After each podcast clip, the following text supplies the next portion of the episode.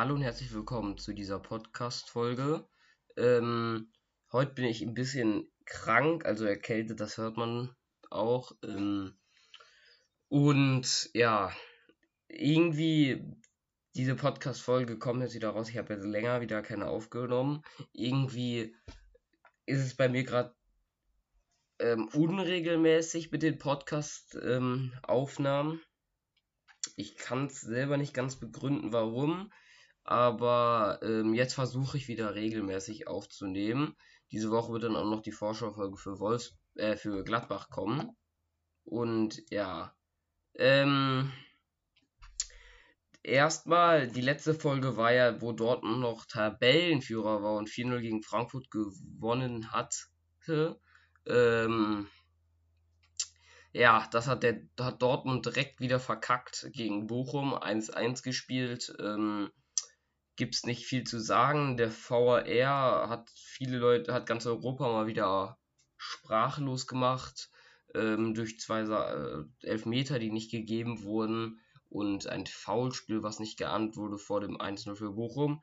1-1 hat Dortmund gespielt, ähm, muss jetzt den Bayern wieder hinterherjagen und hoffen, dass sie stolpern. Und dafür musste Dortmund erstmal die Aufgabe heim gegen Wolfsburg ähm, ja, hinkriegen, überleben. Ähm, Wolfs, äh, Wolf, also Bayern hatte am Tag davor gespielt und ähm, hat auch sich einen Sieg erzittert gegen ähm, Bremen 2 zu 1. Also Bayern war schon das überlegene Team, aber Bremen hatte riesige Chancen, wo ja einmal äh, groß ähm, ja kurz zu Messi wird, äh, ganze Bayern-Abwehr stehen lässt, das Ding dann aber drüber knallt. Ähm, und wo Bremen hatte prinzipiell viele Chancen, hätten auf jeden Fall führen können. Dann hat Bayern das 1 und das 2-0 gemacht.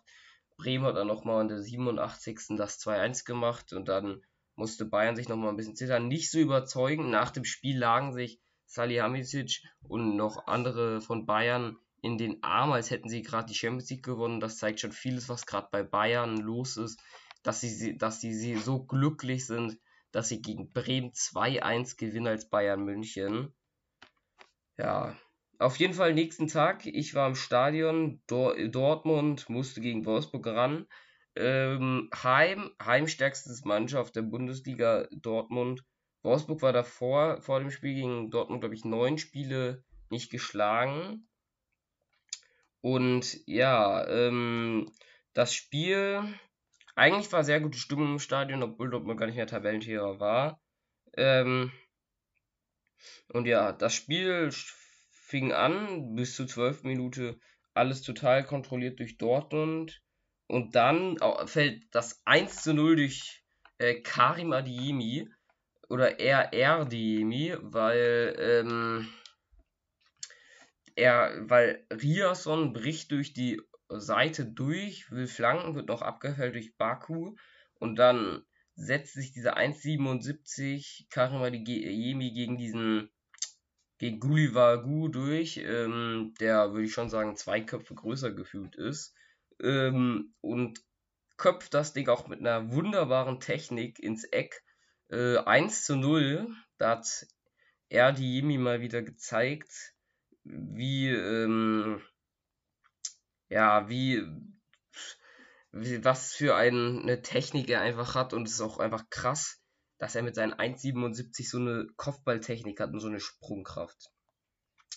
Ähm, dann auf der in der 20. Minute war die erste Chance für Wolfsburg. Und ähm, der Wimmer wird geschickt ähm, und läuft dann allein auf Kobel zu. Kobel wieder aber überragend im 1 gegen 1 hält den und dann wirft sich Hummels in den Ball von Kaminski rein und lenkt ihn drüber. Ja, super Aktion von beiden. Eine Minute später hat der BVB wieder eine Chance, äh, nämlich durch einen Konto über Malen, der dann ja einen Fehler macht, nämlich allein, er läuft allein auf Bellingham zu und äh, allein auf Castells zu und will ihn dann rüber zu Bellingham legen. Der Pass kann oder zu ungenau, da kann er ihn auch selbst reinschieben. Ja, passiert. Ähm, Im Stadion habe ich auch viele gehört, die jetzt nicht mega sauer auf ihn waren, sondern meinten, das passiert. Und man hat auch gesehen, dass sich Malen geärgert hat und das war auch gut. Weil das zeigt, dass er Ehrgeiz hat. Mhm. Dann, acht Minuten danach, fällt das 2 zu 0 für den BVB. Er Hummels erobert den Ball nämlich an der Mittellinie gegen Wind.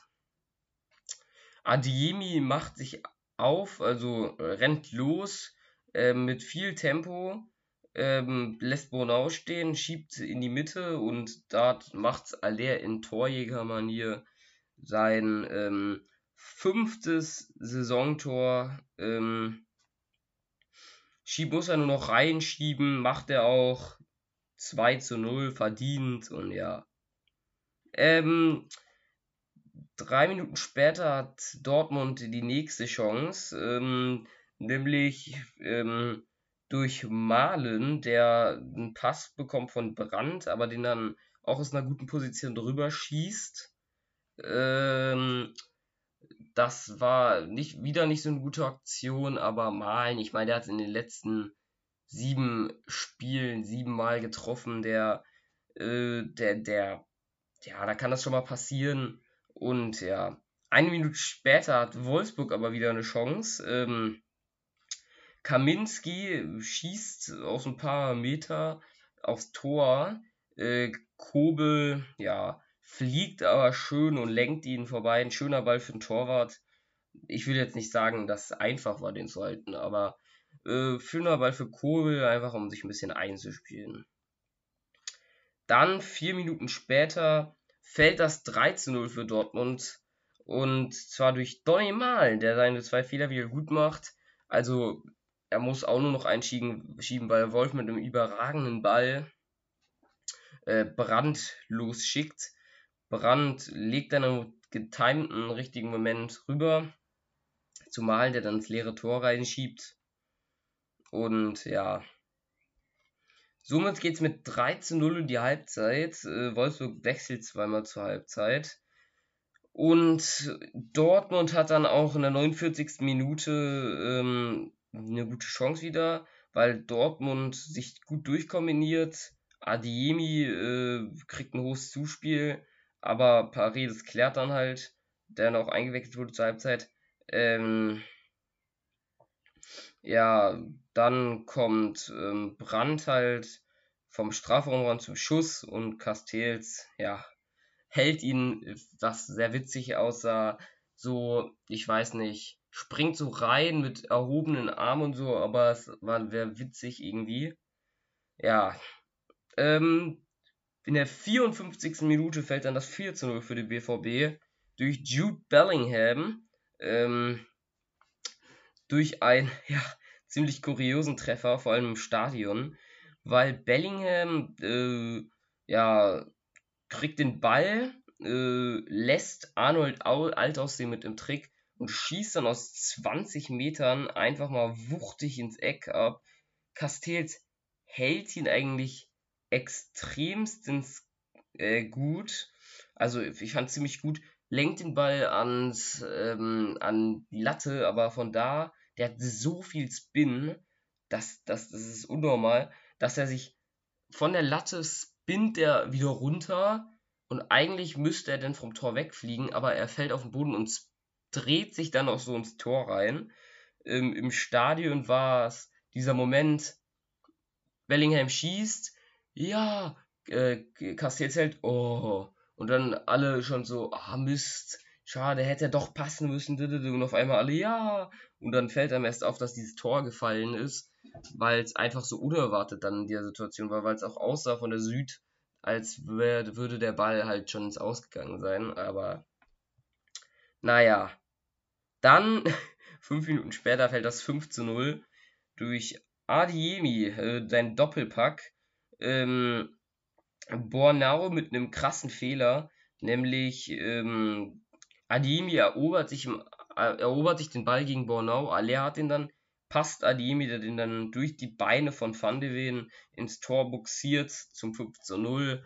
Ähm, Und ja, dann gibt es einen Elfmeter für Dortmund und ähm, ja, Bellingham wird von Kilian Fischer gefault im Strafraum. Adiemi will den, also führt den Elfmeter auch selber aus. Ich hatte schon ein Gefühl, dass er den verschießt, tut er auch. Er ballert ihn einfach mal drüber, lag dann auf dem Boden, hat sich den Kopf gehalten, weil er, ja, so, weil er so enttäuscht von sich selber war und so. Aber dann hat das ganze Stadion bei seiner Auswechslung auch Karim Adiemi gesungen und ich hoffe, das hat ihn auch ein bisschen aufgehalten. Ich meine, er hat zwei Tore gemacht, er hat ein super Spiel gemacht und ja. Dann hat Dortmund noch ein paar Chancen, die Castells gut hält. Ähm, und dann fällt in der 86. das 6 zu 0 durch Bellingham wieder. Äh, Passlack ähm, ja, macht einen wundertollen Ball, der Passlack zwischen, äh, inzwischen auch eingewechselt. Einen wundertollen Ball auf nach vorne. Bell, äh, Brandt, die beiden Bs, ähm, köpft ihn schön mit viel Technik zu Bellingham rüber, der den dann nur noch mit der Außenseite einschiebt. 6 zu 0, damit ist das, das Spiel war auch schon bei 3 zu 0 entschieden. Aber ähm, dann hat Wolfsburg noch zwei Chancen in der 88. und 89. Minute. Die bleiben aber ungenutzt und ähm, der BVB ähm, gewinnt 6, mit 6 zu 0, setzt ein Aufrufezeichen an die Bayern ähm, und zeigt, dass sie es dass sie auch gut spielen können. Zu Hause geht das ja eh immer. Gab es die Saison ja auch schon viele hohe Siege. 3-0 gegen Bochum, 5-0 gegen Stuttgart, 6-1 gegen Köln, 4-0 gegen Frankfurt, jetzt 6-0 gegen Wolfsburg. Bestimmt habe ich auch noch was vergessen. Schöne hohe Siege gab es da oft zu Hause. Mm. Und ja, ähm, Dortmund, ja, ja, spielt super auf. Ähm, macht den zehnten Pflichtspielheimsieg in Folge. Und ja, nach dem Spiel gab es was Witziges, nämlich Karim Adeyemi wurde interviewt ähm, zum Elfmeter und wurde gefragt, ja, wieso er den denn geschossen hat und so. Und dann wurde, hat er gesagt, so hat er Reus halt, also zitiert von ihm jetzt, ich habe Marco, er hat Marco gefragt, ob ähm, ja, er schießen kann. Marco, also Reus meinte halt, ja, mach. Dann hat er nochmal gefragt, Reus meinte immer noch, ja, schießt du. Und ja, dann meinte er, jetzt hat mir Reus den Tag versaut. ähm, natürlich mit so ein bisschen Schmunzeln und Lachen. Ähm, und Chan meinte auch dazu noch, ja, jetzt muss ich Adeyemi erstmal für ein paar Jahre wieder hinten anstellen. Ähm, bei einer Elfmeterliste. Ähm, und damit deutet Chan auch selber so ein bisschen an, dass er, wie erwartet, auch trotzdem einfach, ist mir das aufgefallen, er, mal, er redet noch von ein paar Jahren hinten anstellen. Er ist ja selber auch Elfmeterschütze bei Dortmund. Ich weiß gar nicht, ob er jetzt vor Reus sogar ist und erster Schütze. Ähm, das bedeutet auf jeden Fall, dass er noch da bleiben wird ein paar Saisons. Das ist, ne, das ist nur eine äh, Sicherung, die mir so aufgefallen ist. Und ja. Ähm, sonst super gespielt hat wieder Mats Hummels, der mit einer Kicker-Benotung von 1,5 die, ähm, ja, in die Aufstellung der Woche gekommen ist. Ähm, ich weiß gar nicht, Adiemi ist Spieler des Spiels geworden, aber Hummels wieder mit einer super Leistung. Ähm, ich hoffe, es wird mit ihm verlängert. Ähm, war auch wieder Kapitän, aber trotzdem insgesamt Malen und Adiemi, wenn die gut drauf sind, das ist so krank, was die da machen. Über die Außen mit so viel Tempo und allem. Vor allem Adiemi, also Malen will ich jetzt nicht sagen, nichts gegen ihn sagen. Der spielt auch mega, mega gut, aber Adiemi ist nochmal ein Stück höher, weil Adiemi auch krass presst und auch eine super Grätsche in diesem Spiel ansetzt und so. Und ja, Alea auch endlich wieder mit einem Tor. Ähm, und Passlack auch endlich wieder mit einem Einsatz. Schlotto ist eine gute Nachricht, war wieder im Kader, hat aber nicht gespielt, saß auf der Bank. Guerrero mit le leicht angeschlagen, saß er auch auf der Bank, hatten ähm, ja einen Schlag auf den Oberschenkel gegen Bochum bekommen, ja, gegen Bochum. Und deswegen ähm, auch einfach, ja, zur Sicherheit nicht gespielt. Ähm, und ja, nächstes Spiel, also nächstes, die, dieses Spiel war jetzt eigentlich, mh, hm, wer war nicht dabei? Dahut. Achso, ja, Dahut war nicht dabei, zudem wer nicht dabei war, will ich auch noch sagen. Meunier verletzt halt noch, Duran Willow Murray eigentlich auch noch halt Aufbautraining. Ähm, ja, Bino Gittens ähm, hat sich verletzt und wird die ganze restliche Saison ausfallen. Und gegen Bochum und so wurde ja auch schon gefragt, warum hat Terzic nicht Bino Gittens reingebracht und auch davor schon, er hat die ganze Zeit schon Schulterprobleme und ähm, fällt jetzt auch die restliche Saison aus, also restliche Saison hört sich jetzt so dramatisch an, drei Spiele. Trotzdem, Gittens hat uns schon oft ähm, gerettet und ich wollte auch noch was zu Gittens und, äh, und Rainer sagen, weil Gittens und Rainer hatten viel äh, Kritik abbekommen, vor allem Rainer, ähm, auch zu Recht oft, weil er einfach nicht gut gespielt hat. Aber man muss sagen, ich hatte mir jetzt vor kurzem nochmal die ganzen Highlights angeguckt von den Dortmund-Siegen und gegen Augsburg hätten wir ohne Gittens und Rainer nicht gewonnen. Oh, gegen äh, Mainz auch nicht, gegen Bremen auch nicht. Wir haben so oft haben und also ohne Rainer und Gittens wären wir wahrscheinlich gar nicht mehr in der Meisterschaft drin. Das wollte ich nur mal erwähnen für all die Kritiker da draußen. Ähm, und ja, dann würde ich sagen, war es das auch mit der Folge. Ich hoffe, sie hat euch gefallen. Äh, folgt auf jeden Fall. Ich werde jetzt wieder öfters Folgen aufnehmen. Und ja, dann würde ich sagen, ciao.